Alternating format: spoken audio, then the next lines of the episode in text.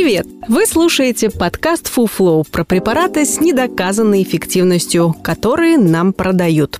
Чаще всего они бесполезны, иногда опасны. Мы проверили эти вещества по науке и знаем о них всю правду. Каждый выпуск – новая пачка таблеток, которая вам не нужна.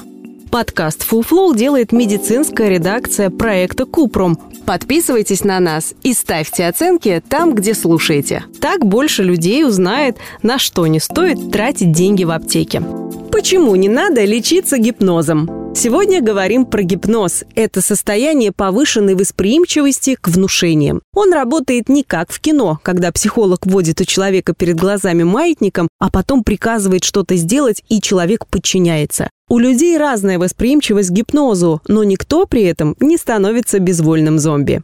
Задача гипноза или гипнотерапии – ввести человека в расслабленное состояние, чтобы помочь ему контролировать нежелательное поведение или лучше справляться с тревогой. Во время сеанса пациент открыт для внушения, но не теряет контроль над своим поведением и обычно помнит, что говорил врач. Проще говоря, при гипнозе невозможно внушить человеку, что он хочет переписать на терапевта квартиру, потому что врач не сможет заставить пациента делать то, что ему неприятно или не хочется. История гипноза началась в XVIII веке, когда австралийский врач Франц Месмер стал лечить пациентов в Вене и Париже с помощью гипнотерапии. Месмер называл сеансы не гипнозом, а животным магнетизмом. Он был убежден, что люди болеют из-за нарушения магнитного равновесия в организме, а врач, у которого есть магнетическая сила, может передавать ее пациентам и тем самым излечивать их. Из-за ошибочной веры в оккультные силы Месмер вскоре был дискредитирован. Однако его метод, который стали называть месмеризмом, продолжал интересовать практикующих врачей.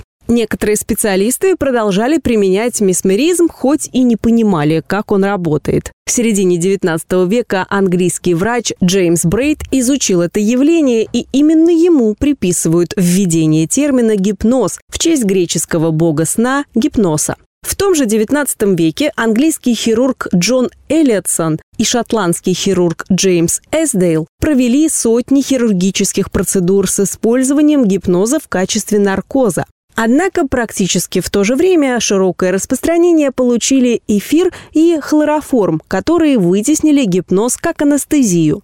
В 1880-х годах Зигмунд Фрейд впечатлился терапевтическим потенциалом гипноза при невротических расстройствах. Он предполагал, что гипноз ослабляет барьер между сознанием и подсознательным, поэтому стал использовать гипноз, чтобы помочь невротикам вспомнить события, о которых они забывали из-за травм. Однако впоследствии Фрейд стал опасаться, что из-за гипноза пациенты потеряют контакт с реальностью или станут зависимыми от гипнотерапии, как от наркотика. Вот почему психоаналитик отказался от этого метода в пользу свободных ассоциаций. Это правило психоанализа, согласно которому пациент должен говорить все, что приходит ему в голову, даже если эти слова могут показаться странными или неприятными. Тем не менее, гипноз продолжали использовать для лечения солдат во время Первой и Второй мировых войн, например, при неврозе. Со временем стало проводиться больше исследований эффективности гипноза, и его начали применять для снижения боли во время родов, лечения зубов и рака.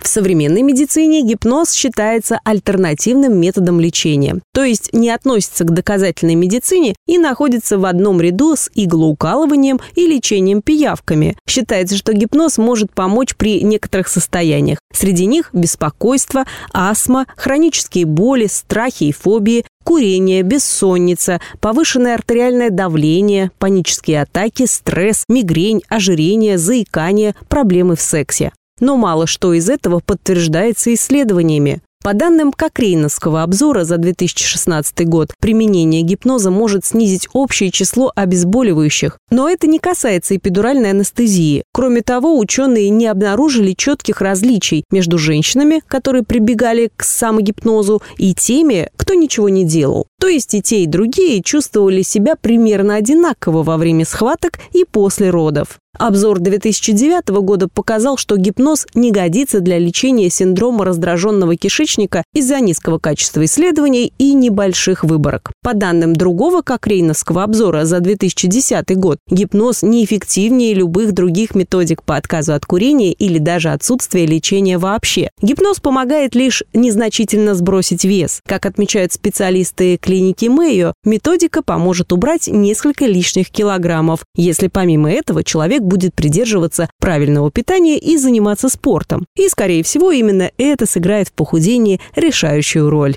Оценка клинических испытаний гипноза осложняется его природой. Это как с исследованиями по психологии, когда трудно понять, стал ли человек чувствовать лучше себя после терапии, потому что лучше – понятие растяжимое и субъективное. Обычно выводы делаются на основе ощущений испытуемого, а не других показателей, которые можно объективно измерить. Проще говоря, это похоже на эффект плацебо. Если пациент верит в эффективность гипноза, вероятность того, что для него этот метод сработает, гораздо выше. Итак, гипноз изучен не до конца, и его эффективность остается под вопросом. Гипнотерапия показывает неплохие результаты при уменьшении боли, но здесь важно понимать, что гипноз не убирает боль совсем, а помогает лучше с ней справляться. Гипноз работает не сам по себе, а вместе с обезболивающими и другими методами доказательной медицины. Вот почему его нужно использовать только как вспомогательный метод лечения. Он может облегчить симптомы, но не вылечит болезнь.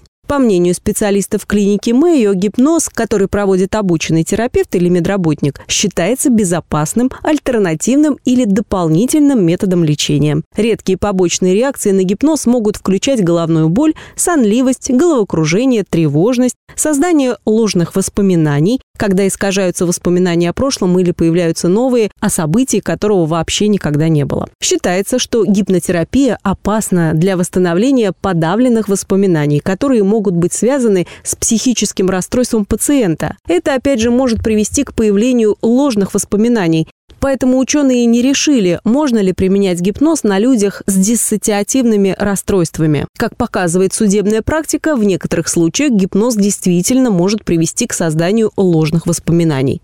Считается, что в состоянии гипноза человек не может лгать, но память устроена слишком сложно, чтобы можно было вытаскивать из нее что-то как из ящика. Сторонники гипноза для выявления доказательств считают так. В состоянии транса пострадавшие и свидетели могут вспомнить то, что их сознание обычно блокировало, чтобы защитить их от травматических воспоминаний. Однако с этим согласны не все. В 2007 году Верховный суд Канады установил прецедент, согласно которому сведения, полученные в ходе гипноза нельзя считать надежными и использовать в качестве доказательств. Суд отменил обвинительный приговор в убийстве после того, как свидетельница изменила показания после сеанса гипноза, который был проведен по инициативе детективов. Оказалось, что присяжных не предупредили, что свидетельница подвергалась гипнозу. По закону Калифорнии гипноз можно использовать для получения дополнительных сведений. Однако эта информация будет считаться не доказательством, а зацепкой, которую предстоит отработать. При этом показания свидетеля под гипнозом могут быть представлены суду, если терапию проводил лицензированный медработник. Сегодня так называемый следственный гипноз используют в 13 штатах США. В России опыт применения гипноза при допросе практически отсутствует и вызывает столько же сомнений, сколько и полиграф. Можно пройти сеанс гипноза, если беспокоит бессонница или панические атаки. Главное, чтобы его проводил обученный терапевт или психолог. Еще можно обучиться техникам самогипноза, но вряд ли от этого будет толк. И уже тем более не стоит полагаться только на гипноз и пренебрегать методами доказательной медицины.